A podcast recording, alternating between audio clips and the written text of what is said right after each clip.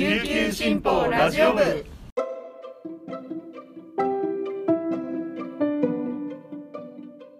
おはようございます。沖縄から届ける声の長官琉球新報ラジオ部です。2021年10月11日月曜日本日のパーソナリティはデジタル推進局の上里あやめが担当します。今日の那覇の予報は雨時々曇り最低気温26度最高気温30度となっています。結構台風の影響で風がすごく強くなっているので出勤の方とか通学の方は気をつけてくださいね。はい自分あの緊急事態宣言が明けて出社することが増えたんですけどそれでコンビニでよくお弁当を買う時にしくじったことがありました。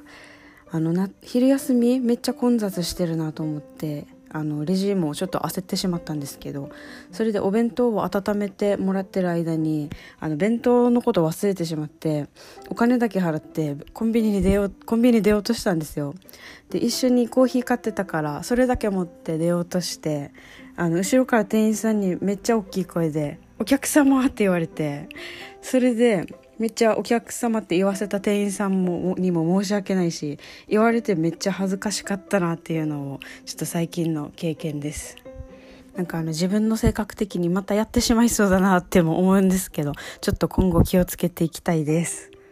それでは今日のピックアップニュースをお届けします。最初は沖縄のコロナに関するニュースです。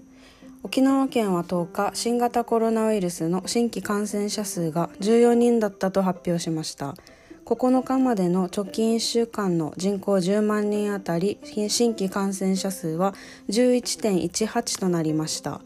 12.13だった大阪を下回り7月30日以来2ヶ月余り続いてきた全国ワーストを返上しました。県は飲食店などへの営業時短の協力要請を解除するかどうかを18日に判断する方針でその目安の一つに1週間合計の新規感染者数が25人未満を維持することを挙げています。県の担当者は今はだいぶ目安を下回るペースだとして期待を寄せました。一方宣言解除から2回目の週末を迎える中人の動きが活発になってきた影響が出るのはこれからだ。決して警戒を緩めてはいけないとして改めて注意を呼びかけました。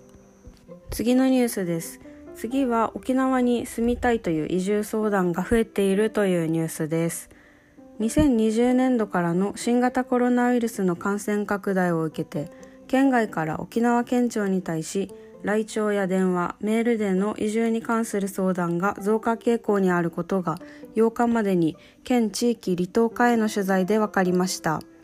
20年度は前年と比べると44件増加し193件の相談がありデータが残る2011年以降最多でした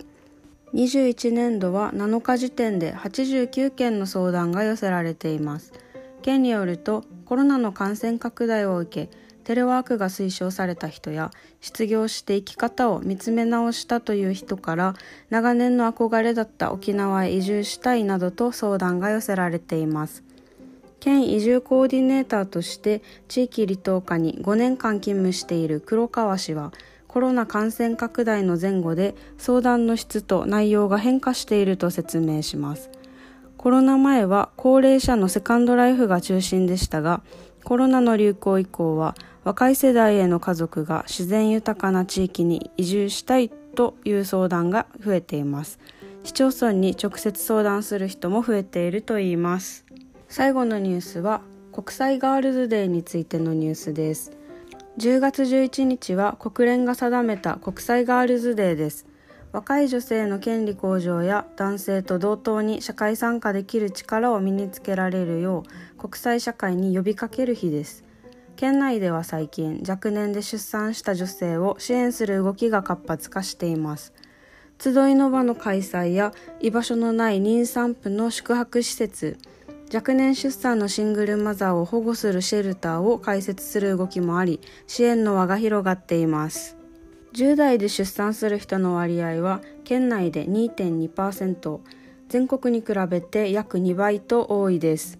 若年出産者は虐待や DV を受けた人が多く妊娠出産をきっかけに学ぶ機会を逃したり就職しにくくなったりと課題を抱えやすいと言われています。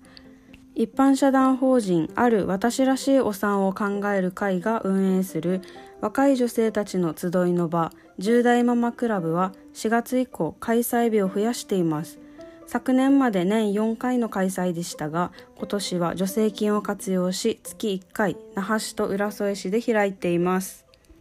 以上本日のピックアップニュースでした。今日紹介した記事の詳しい内容は琉球新報の紙面とウェブサイト琉球新報デジタルからもご覧いただけますのでぜひアクセスしてみてください。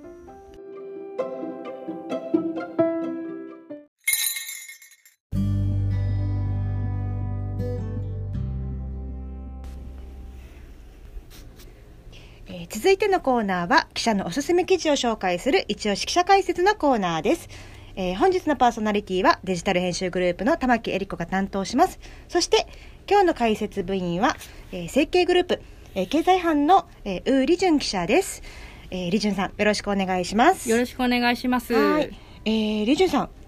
泡盛バーが香港で盛り上がっているそうですね。そうですね。7月からなんと沖縄の泡盛を取り扱うバーが、バーレストランがオープンされました。おーこのレストランなんて名前なんですか？あわあわ、AWA、AWA、あわあわっていうと、あの、店の名前ですね。泡盛の泡。青森の泡です。おはい。ーなるほど。この、えー、あわあわ、どんな場所に、香港、香港って言っても広いですけれども、ええどんな場所にあるんですかね？えー話を聞くとですね、香港のあのセントラル地区っていうあの世界のトップ、えー商業施設世界のトップレベルのあの会社が集まるセントラル地区の中の双方地区にあります、うーん、リジュンさん、ここ行ったことありますか？セントラルは行きましたが、うん。双方まではあのなかなか機会がなくて行ったことないですね。すごいやっぱりじゃあもうビジネス街ですから、そうですね。ビルが立ち並んでという感じなんそうですね。はい。うん、じゃあここでやっぱりその双方っていうところで、まあ、バーを開くっていうのは結構すごいことなんですかね？そう。あそうですね。あの世界のトップレベルのバーが集まるような場所になんとこの青森のバーもそこに登場しました。うーんなるほど。でここ本当にね開店してすごい賑わっている、はい。はい。おお具体的えにどんなこう感じのお店なんですか？ああそこにはですねあの沖縄県内の、えー、と9つの酒造所の、えー、と青森約50銘柄の青森が、ね。あはい、あそこで、えー、とカカクテルとして提供されてましてでその中にですねあの沖縄の、えーもずくをつく、えー使った天ぷらとか、えーゴーヤとか、えーそういったあのオリジナルの料理とかも提供してますね。へはい。えなんか香港だけど沖縄のお酒と沖縄のまあ料理まあ天ぷらとかですけど、そうですね。味わえる場所なわけはいですね、まあでも伝統本当に伝統的なまあ料理とはいえあのでではなくてですねちょっとアレンジしたあの、うん。やっぱり海外の方も受け入れやすいような味も、味付けもされているようですね。うんはいこれお店をやってる方はどどういう方がやってるんですか？店をやってる、えー方がですね、えっと、おえー神奈川県出身の、えっと、遠藤、えー、隆さんという方ですね、えーその方が、えー2012年に香港に単身赴任をされましてで今年の7月にこの「あわあわを」うん。えーオープンしました、うん。はい、じゃあこの遠藤さんはもう、ね。いろんな日本酒のえお店をやりつつその一つの事業として青森もやってるっていう感じそうですなんですかね。ねはい、はい、あのーえっ、とアンテナショップのあの酒セントラルっていう事業を持って、えーましてですね、その中の一環で、うんえーバーレストランのあわあわを、まあうんえー運営してますね。はい。なんで青森にまた目をつけたんですかね？そうですね。うん。あの話を聞くと、えー、遠藤さんの従業員の中にですねあのイタリア人、えーがいまして、うん。でその方がですね、えーヨーロッパで、えっとなんとこの青森を、えー一生懸命、えー推進されているあの、えーブルーシップう沖縄という会社の小川さんと出会ってですね、うん。で小川さんがあのヨーロッパでですねあの青森の、えー琉球1429っていうあの青森を一生懸命売ろうとしていまして、うん。でこのイタリアの方がですねこの 小川さんと出会って、うん。えー青森の魅力を、えー感じましてですね、えーその後にあの、えー自分のあの事業主の、まあ、自分のあの上司のあの遠藤さんに一生懸命説得して、うん。ぜひ青森を香港で売りましょうということで、そういうことがつながりました。へえ、はい。そうなんです、はい。なんかひょんなことからというかね一本の青森との出会いとかはい。一人の人との出会いから、はい、この、ね、イタリアの方もすごい青森に見せられたわけですね。そうですね、はい。やっぱり小川さんとこのイタリア人の従業員がいないと今回の授業もた成り立たないのかなということでしたね。はい。そうなんですね。はい。い、やなんかうちの家としてはえやっぱこういうね青森がうん。こう海外の人にもこうねあの美味しいって言ってもらえて、はい。でさらにこうね事業としてこうやって広がっていくっていうのはすごく嬉しいことですね。そうですね。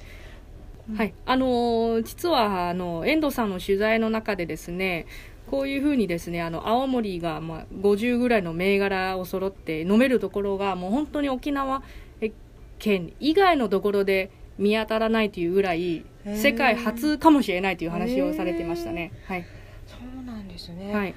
このなんか海外でのこの青森の市場、うんなんか青森の可能性ってどうなんですか？えー可能性っていうとですね、うんあの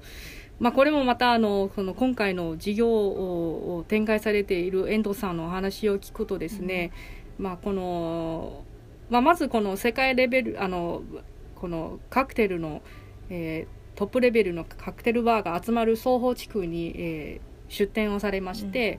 でここにはですね毎日、まあ、あの満席でしてうん。ほぼ満席、まあ、ほほぼ毎日満席で。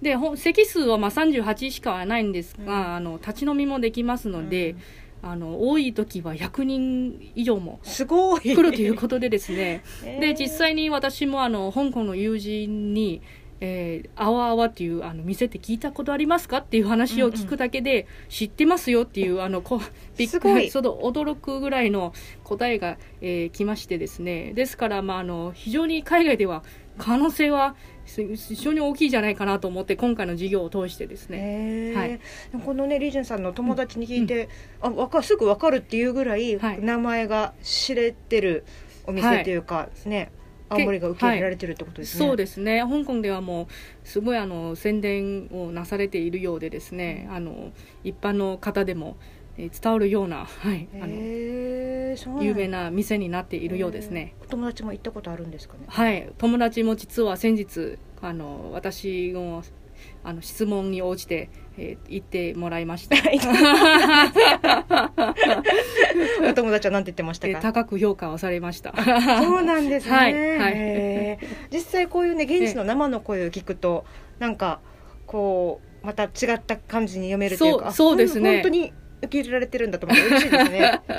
へえそっかそっか。あのね青森はええねあの先日これはえっ、とリジュンさんの書かれた記事とは別の記事ですけど、県のあの酒造組合青森のね酒造所の組合がまあ部会を立ち上げて。ね、この海外の輸出するための部会を立ち上げたりして、一生懸命今海外に売り込もうとしてますからね。はい、そうですね。ですからあの琉球1429というような青森とかも本当にヨーロッパ専門ヨーロッパを狙ったヨーロッパのマーケットを狙ったような青森も生まれています。現実として。はい。そうですね、世界的に見るとねこの種類お酒の市場って広がってったり、あと蒸留酒の人気っていうのもね、うんありますから、うん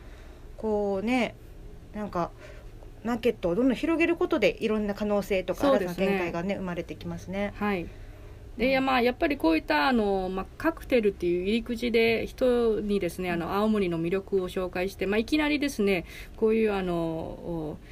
あの直接青森を飲むのもいいんですがやっぱりこのすあのもともと受け入れられているカクテルを入り口として PR した方がより効果的ではないかなとあの個人的な感想はありますね。確かに。ロックで突然飲むよりも、は ねあのカクテルにしたり、はい。でもウイスキーだってやっぱハイボールになったからみんなねはい飲むようになってますもんね。そうですよね。はい。あーその辺もやっぱりの、ね、海外の市場から学べることいっぱいありそうですね。そうですね、まあ、海外からまた沖縄にもぜひこういうようなあの店を作ってほしいですね。そうですね、はい。沖縄でもやっぱ若い人がなかなかね、ええ。青森を飲まないっていう問題がありますから、うんうん、こうおしゃれなねはい感じでまた飲めると全然違うかもしれませんね。そうですね期待します期待してますね。はいわかりました。今日は、えー経済部の、えー、ウーリジュン記者に、えっ、と、青森バーが香港で今盛り上がってるよっていうお話を伺いました。えー、リジュンさん、今日はありがとうございましたあ。りがとうございました